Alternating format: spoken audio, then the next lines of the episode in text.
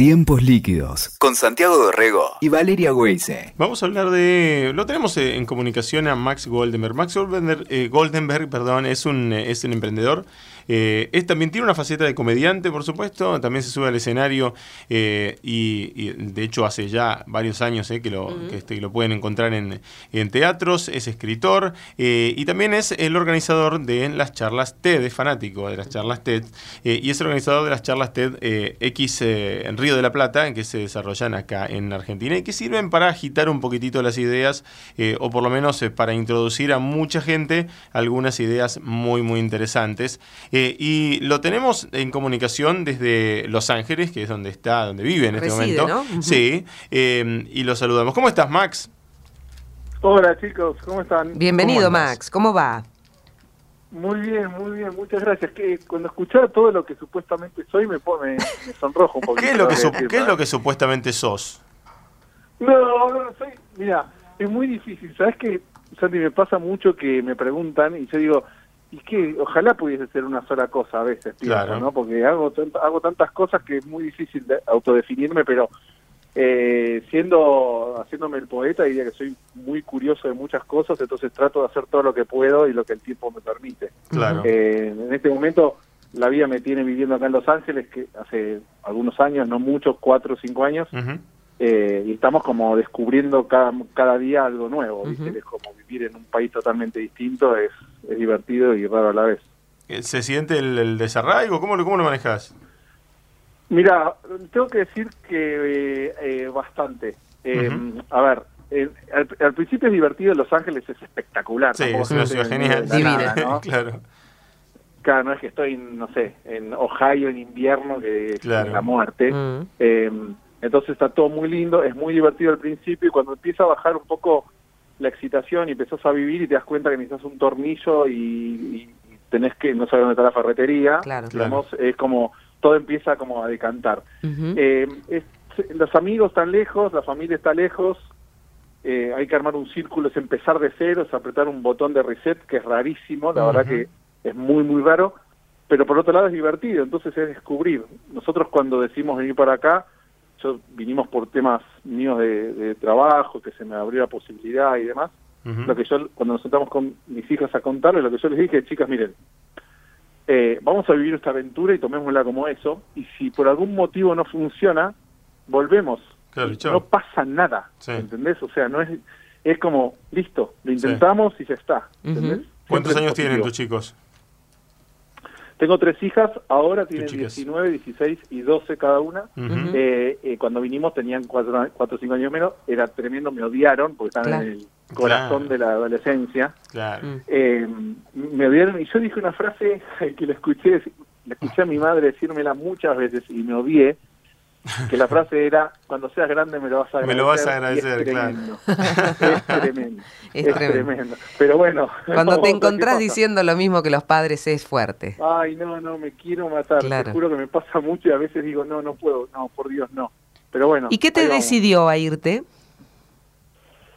A ver, eh, fue en un contexto eh, de nosotros eh, con un amigo mío habíamos armado una, una empresa, hacíamos contenido para internet y una compañía acá de Estados Unidos nos compró la empresa eh, y parte del, de esto de, viste, después que seguís, tenés que seguir trabajando un tiempito más, me ofrecieron venir y, manejar como la parte internacional de la compañía desde acá. Yo nunca había trabajado digamos, había venido mucho por trabajo a Los Ángeles, pero no viviendo, y me, me, la verdad me sedujo la idea de decir, uy, a ver, esto es una compañía, era una compañía muy, muy grande de tecnología, dije, bueno, está bueno, qué sé yo, y, medio que surgió, obviamente se encargaron de la visa, la localización y toda esa historia, y dije, bueno, eh, fue eso, fue exactamente como les conté, dije, lo tomamos como una aventura, así, bueno, vayamos y veamos qué onda, si nos gusta nos quedamos y si no volvemos. Claro, tal y es. Eh, por supuesto, bueno, yo te conozco y, yo creo que mucha mucha gente te conoce por tu rol de, organizador y de, este, de parte del equipo de TDX de Río de la Plata. Eh, ¿Seguís involucrado desde allá? ¿Lo, ¿Lo podés pilotear a la distancia? ¿Vas y venís? Eh, ahora está arrancando uno en eh, el 5 de noviembre.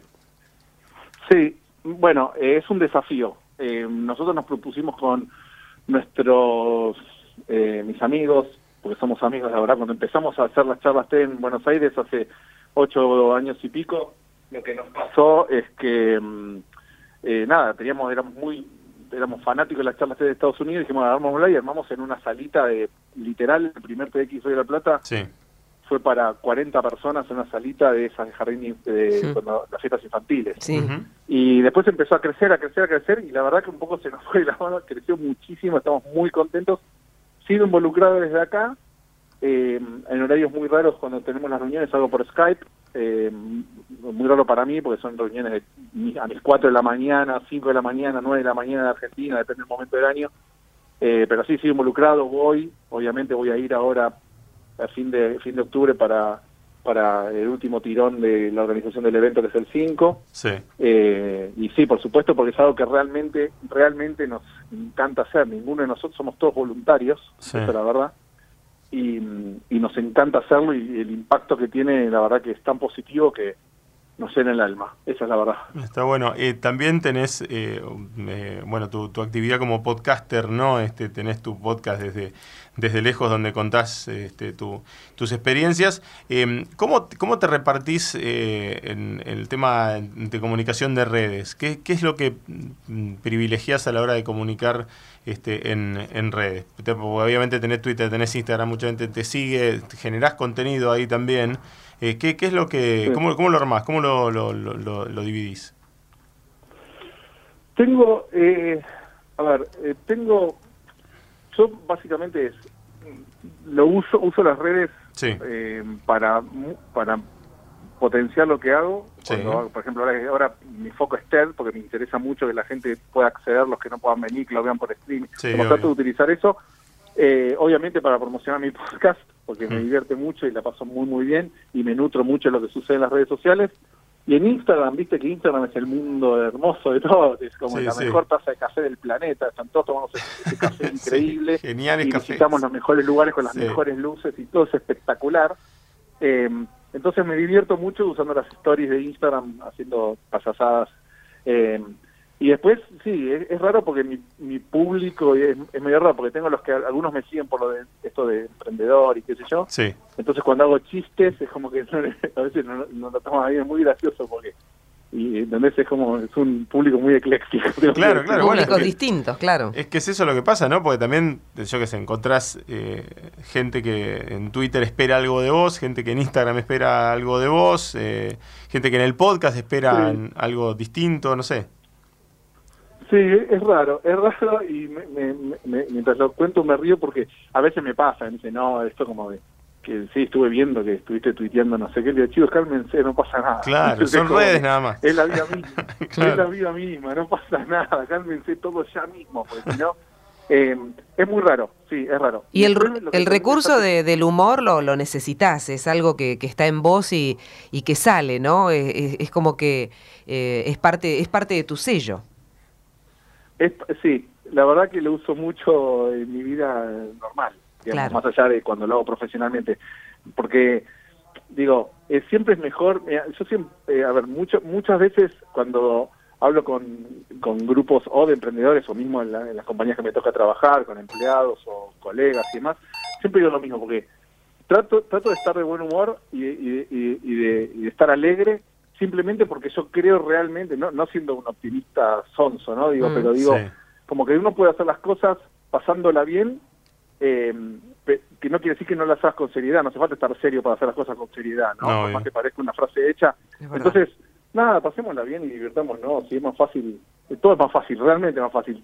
Cuando hay que ponerse serio no se pone serio, pero digo, si podés, podés estar con, pasándola bien, y el humor para mí es espectacular, me, me, me, me sirve mucho, lo disfruto eh, y me gusta me gusta hacer reír a la gente, me la paso muy muy bien cuando cuando logro ese efecto. En los eventos nuestros en TED, nosotros conducimos el evento con Diego Golombek, Sí. que es como la eminencia, para mí somos muy muy amigos, Sí. muy amigos, y, y lo que hacemos es ese contrapunto todo el tiempo, porque es como que él hace todo tan bien y yo nada. Como que yo hago. Sí, soy el que, el, el que lo acompaña. El que acompaña, pero acompaña por supuesto que muy bien. Eh, vos porque te tirás abajo al lado de Golombek, pero no, no, viejo. Y Golombek es es el uno. Siempre le digo. Eh, Max, el, Pero bueno, estamos muy contentos porque es en el Colón este año. Sí, tal cual, te iba a decir eso. Exacto, este, eh, tiene, tiene mucha relevancia. ¿Nunca lo hicieron en Colón, o sí? No, no, no. lo que pasó es que los últimos años, como les contaba, eh, fue como creciendo gradualmente, pero año a año eran saltos muy grandes de gente, ¿viste? Los últimos tres años hicimos en Tecnópolis para 15.000 personas, era, muy, era como muy, es un evento que era muy grande en, término, en cualquier término que lo digas, el armado, la gente, movilizar, no sé qué, y siempre teníamos como, nos, nos íbamos diciendo, bueno, vamos a un poquito más chico, un poquito, estamos buscando la forma de, cambiar para no quedar en el mismo lugar. Y este año surgió lo del Colón, eh, y la verdad que es súper movilizante, es espectacular, ¿entendés? Como, La voy a invitar a mi mamá para decirle, ¿viste? Claro, mirá dónde llegamos, vieja. ¿Y cuánta gente esperan ahí? En el Colón tiene una capacidad de 2.500, 2.400 personas más o menos. Em, siempre lo que nos sucede es que, gracias a Dios, tenemos eh, es un lindo problema este que, tenemos, que es que tenemos muchísima gente que quiere venir a nuestros eventos. O sea, cuando lo hacíamos en Tecnópolis, era como que fuimos creciendo, pero siempre queda gente afuera y siempre va a haber gente que... Entonces nos focalizamos mucho en, en todo lo que pasa alrededor, porque la, la realidad es que las charlas, cuando después las subimos a, online, tiene, y Santi, vos sabés, digamos, tiene mucho más efecto y mucho más impacto lo que pasa después que lo que pasa el día del evento en sí mismo, en cuanto a gente que la ve, sí, eh, alcance y demás. Pero a la vez también hay gente que quiere estar en el momento en el que pasan las cosas, ¿no? O sea, me parece que este, vos eh, estuviste viendo, digamos, charlas, viste que por ahí tienen este, cierta antigüedad, viste una, viste la otra, y de pronto llega un punto en el que querés ser parte, claro. Sí, sí, sí, nos pasa. Entonces, le ponemos mucho foco al streaming, a lo que pasa en el, a la gente que no puede venir. Obviamente el show, en sí mismo, el evento, obviamente lo hacemos para que sea una bomba y está buenísimo y va a estar espectacular y todo eso, pero sabemos que va a haber mucha más gente que no va a venir que la que va a venir. Entonces, eh, hace un par de años empezamos a hacer un, eh, un, como un, programa, no es un programa de televisión, pero más o menos porque el formato es muy similar, que se llama De todas las ideas, que sale por streaming, eh, que es para los que no pueden venir, que tengan una experiencia distinta a, los que a los que están ahí. O sea, de los dos como que los dos se pierden algo, en definitiva. Es como que los que vienen no van a poder ver detrás de las ideas y los que no vienen tienen contenido exclusivo que creamos específicamente para ese show para los que ven por streaming. También son dos shows distintos. Sí, las charlas obviamente son las mismas porque las charlas son las charlas, pero en los breaks o antes o después, eh, cuando la gente eh, está esperando que empiece el siguiente bloque, hmm. no se pasan cosas que los que están por streaming las ven que los que no están por streaming, los que están en vivo, digamos, eh, no, no las pueden ver. Entonces, de alguna manera, les damos un poquito a cada uno. Maxi, y está bueno también eh, en este recorrido, ¿no? Vos, como uno de los pioneros de, estas charlas TED, eh, el recorrido respecto de la generación de contenido y cómo se fue adaptando y cómo en la variedad o la multiplicidad de, contenidos que pueden llegar a aparecer, cómo se fue perfeccionando y profesionalizando, ¿no? Quienes dan esas charlas en la dinámica, ¿no? De, cómo presentarlo. Em, realmente hay un crecimiento enorme. Sí, sí. Nosotros trabajamos mucho con los oradores. Para que se den una idea, el evento este es el 5 de noviembre y nosotros en fin de diciembre tenemos la primera reunión del evento del siguiente año, digamos. Trabajamos, nos lleva mucho tiempo organizar. Con los oradores, eh, lo que nos sucede es que, por un lado, es como decís vos, ya vienen, ya vienen con, digamos, ellos se preocupan mucho antes de llegar a nosotros de dar charlas, de cómo comunicar de una manera eficiente y demás. Y nosotros, además, sumado a eso, trabajamos mucho con cada uno de ellos. Eh, algunos de nosotros del grupo organizador somos como coaches de ellos y trabajamos mucho, mucho, mucho en las charlas para que tengan el impacto que ellos puedan tener, porque a veces son son expertos en su materia, pero no, todos son comunicadores, los científicos sobre todo, capaz que son eminencias y dan charlas en Harvard para 2.000 alumnos, pero no es lo mismo dar una charla TED a gente que probablemente no te conozca de entrada y se tenga que maravillar en 18 minutos máximo con lo que haces y lo que lo querés contar. Entonces, eh, ese es como nuestro desafío, que den la charla de su vida porque realmente el impacto que tiene eh, es espectacular. Y, Max, ¿cómo, cómo este, reactivás o cómo mantenés vivo el, eh, el interés después de tantos años? ¿Te resulta difícil o no? ¿O simplemente seguís manteniendo la curiosidad intacta? Digo, para elegir eh, a los oradores, para curarlos y que sea un mix interesante entre una cosa más académica, una cosa más vivencial, ¿no? O sea, eh, siempre están muy bien armados, pero imagino que todos los años debes tener un poco de de, de, de, uy, qué bueno, esto es nuevo, a con un poquito de hastío de decir, otra vez esto, mm, ¿cómo lo hago para sacudir? Es un desafío constante. Eh, por un lado, nos, realmente, eh, post-evento, empiezan a pasar cosas mágicas hmm. en el sentido de que esto que un tipo que tenía una, un emprendimiento, no sé qué, o médico para hacer tal cosa, de pronto alguien que ve la charla le consigue lo que falta y en eso le cambia la... Bueno, eso es genial. Sí. charla, y eso no, eso nos dice como decir, bueno, listo, ah, ok, vamos bien. Satisfacción total, sí. Y después, exacto, es como decir, increíble. Un caso que todos conocemos es Gino Tubaro. Sí. Eh, que Gino vino con nosotros a ver la primera charla nosotros, tenía 15 años y yo lo veo así, ¿no? ¿Entendés? Y primero que tiene la de mis hijas, así de grande estoy, mm. pero cada vez que lo veo, ¿entendés? Es como que lo abrazo y no lo puedo creer, porque digo, ese, ese ya sabíamos que tenía que pasar algo así. Sí, sí, nos volvíamos, nos esperábamos para que les pasen cosas buenas. Entonces, eh, nos pasa eso. En la selección de los oradores, cada vez se hace un poquito más complicado, eso es verdad, pero tenemos distintos mecanismos para seleccionar los oradores que nos van nutriendo de nuevos personajes como para poder, viste, decir, uy, mira, porque nuestro nuestro objetivo es dónde dónde encuentro como viste esa pepita perdida por ahí que nadie la conoce y que es una cosa increíble que la podamos ayudar para que la gente conozca lo que esta persona está haciendo y, para esta persona que tenga un impacto grande a, ello en, lo que hacen para que les sirva obviamente porque más allá del marketing personal que me imagino que algunos perseguirán a veces tienen que ver con con esto, como, como exponenciar lo que están haciendo para que tenga un alcance mucho mayor. Total, sí, sí, sí. Y que no quede simplemente... bueno, eso nos tiene, eso nos tiene. En, en, el evento en sí, digamos, y en, y en, una especie de, exposición. Hay muchos eventos alrededor del mundo eh, con, con, formatos similares y en un punto, eh, si no valorizás no, y no, no, y no curás y no buscas que la historia este, sea relevante, eh, termina pasando lo que pasa también, me parece que en algunos eventos que terminan siendo medio campeonato de PowerPoint, ¿no? Sí, sí, total. Mira, yo digo, el, el gran eh, el gran ejercicio que hacemos eh, con los oradores, por lo menos con lo que trabajo yo bastante, es no tanto de que no usen ningún apoyo visual en lo posible. Sí. y si yo le digo siempre, mira, si el PowerPoint no suma, no es neutro, resta para mí. O sea, no, no, hay neutro en PowerPoint. O sea, o suma o resta. No hay como, bueno, está ahí. ¿Entendés? Entonces, digo, si no te va a aportar como a lo que estás diciendo, no le va a sumar, Olvídalo, claro. Eh, porque, porque termina pasando esto que decís vos, decís, uy, mirá los slides que pongo, qué y claro, qué?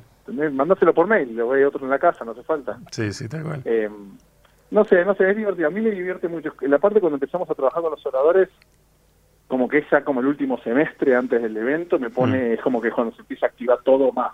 Antes de más burocracia en el sentido de esto de elegir, buscar el venue, dónde lo vamos a hacer, toda la logística.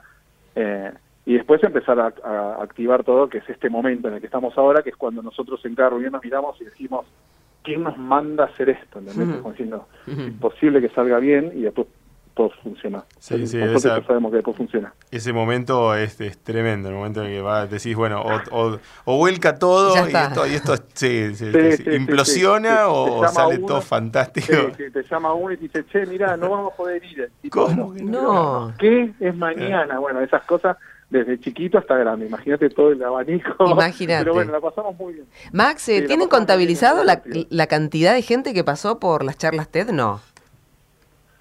Yo no tengo ese número, supongo porque lo conozco que mi amigo Jerry Garbulski lo debe tener. el obsesivo es, él. mental. Claro. Él te dice, sí, 2 millones 23, él sabe todo, y te dice de memoria, encima es increíble, tiene una mente superior, Jerry. Eh, pero la verdad que pasaron muchísima, muchísima gente. Vos pensás que en los últimos cuatro eventos vinieron ya de pique eh, 10.000, 11.000 personas cada día, oh. eh, más el último, dos, dos de esos eventos los hicimos dos días, o sea que hay algunos se repetirán. ¿Y por cada evento cuántos pasan aproximadamente? Y depende mucho, el, por ejemplo, ahora van a pasar, este, este 5 vendrán 2.300, antes hicimos 3 o 4 de 10.000. Sí. Eh, después hicimos eh, el Costa Salguero, entrarían otros. No, pero digo de oradores, ¿no? De, de los disertantes. Ah, perdón, de oradores, perdón, perdón. Pensé que me decías de gente que sigue en los eventos. No, aquellos que, eh, expusieron, ¿no? Que, que, que dijeron lo suyo. Sí, deberíamos tener más de ciento y pico ya a esa altura. Mirá. 180 por ahí. Y por ejemplo, la, la noche del, del 5 de noviembre ahí en el Teatro Colón, eh, ¿cómo, ¿cómo se programa? ¿Cuánta gente pasará?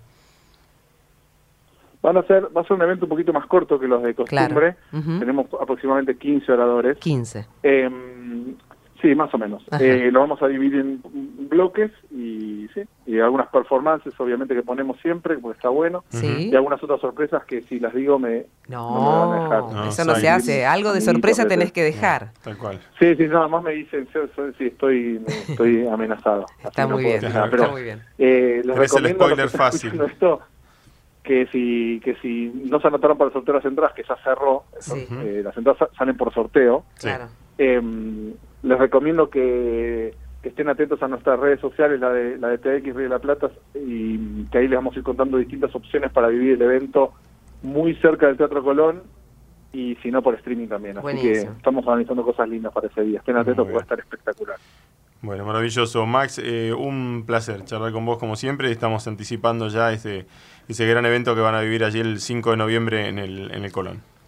Sí, sí, estamos muy contentos. Muchas gracias por por la charla. Me encantó. Eh, nos encanta charlar, de eso se trata, ¿eh? darnos tiempo para, para conversar sobre estas cosas lindas que nos hacen bien y sobre todo cuando eh, un personaje como vos este, es tan multifacético como tratabas de definirte al principio de la charla. Muchas gracias a ustedes por su tiempo, chicos. Abrazo, Max. Escuchaste Tiempos Líquidos con Santiago Dorrego y Valeria Weise. WeToker. Sumamos las partes.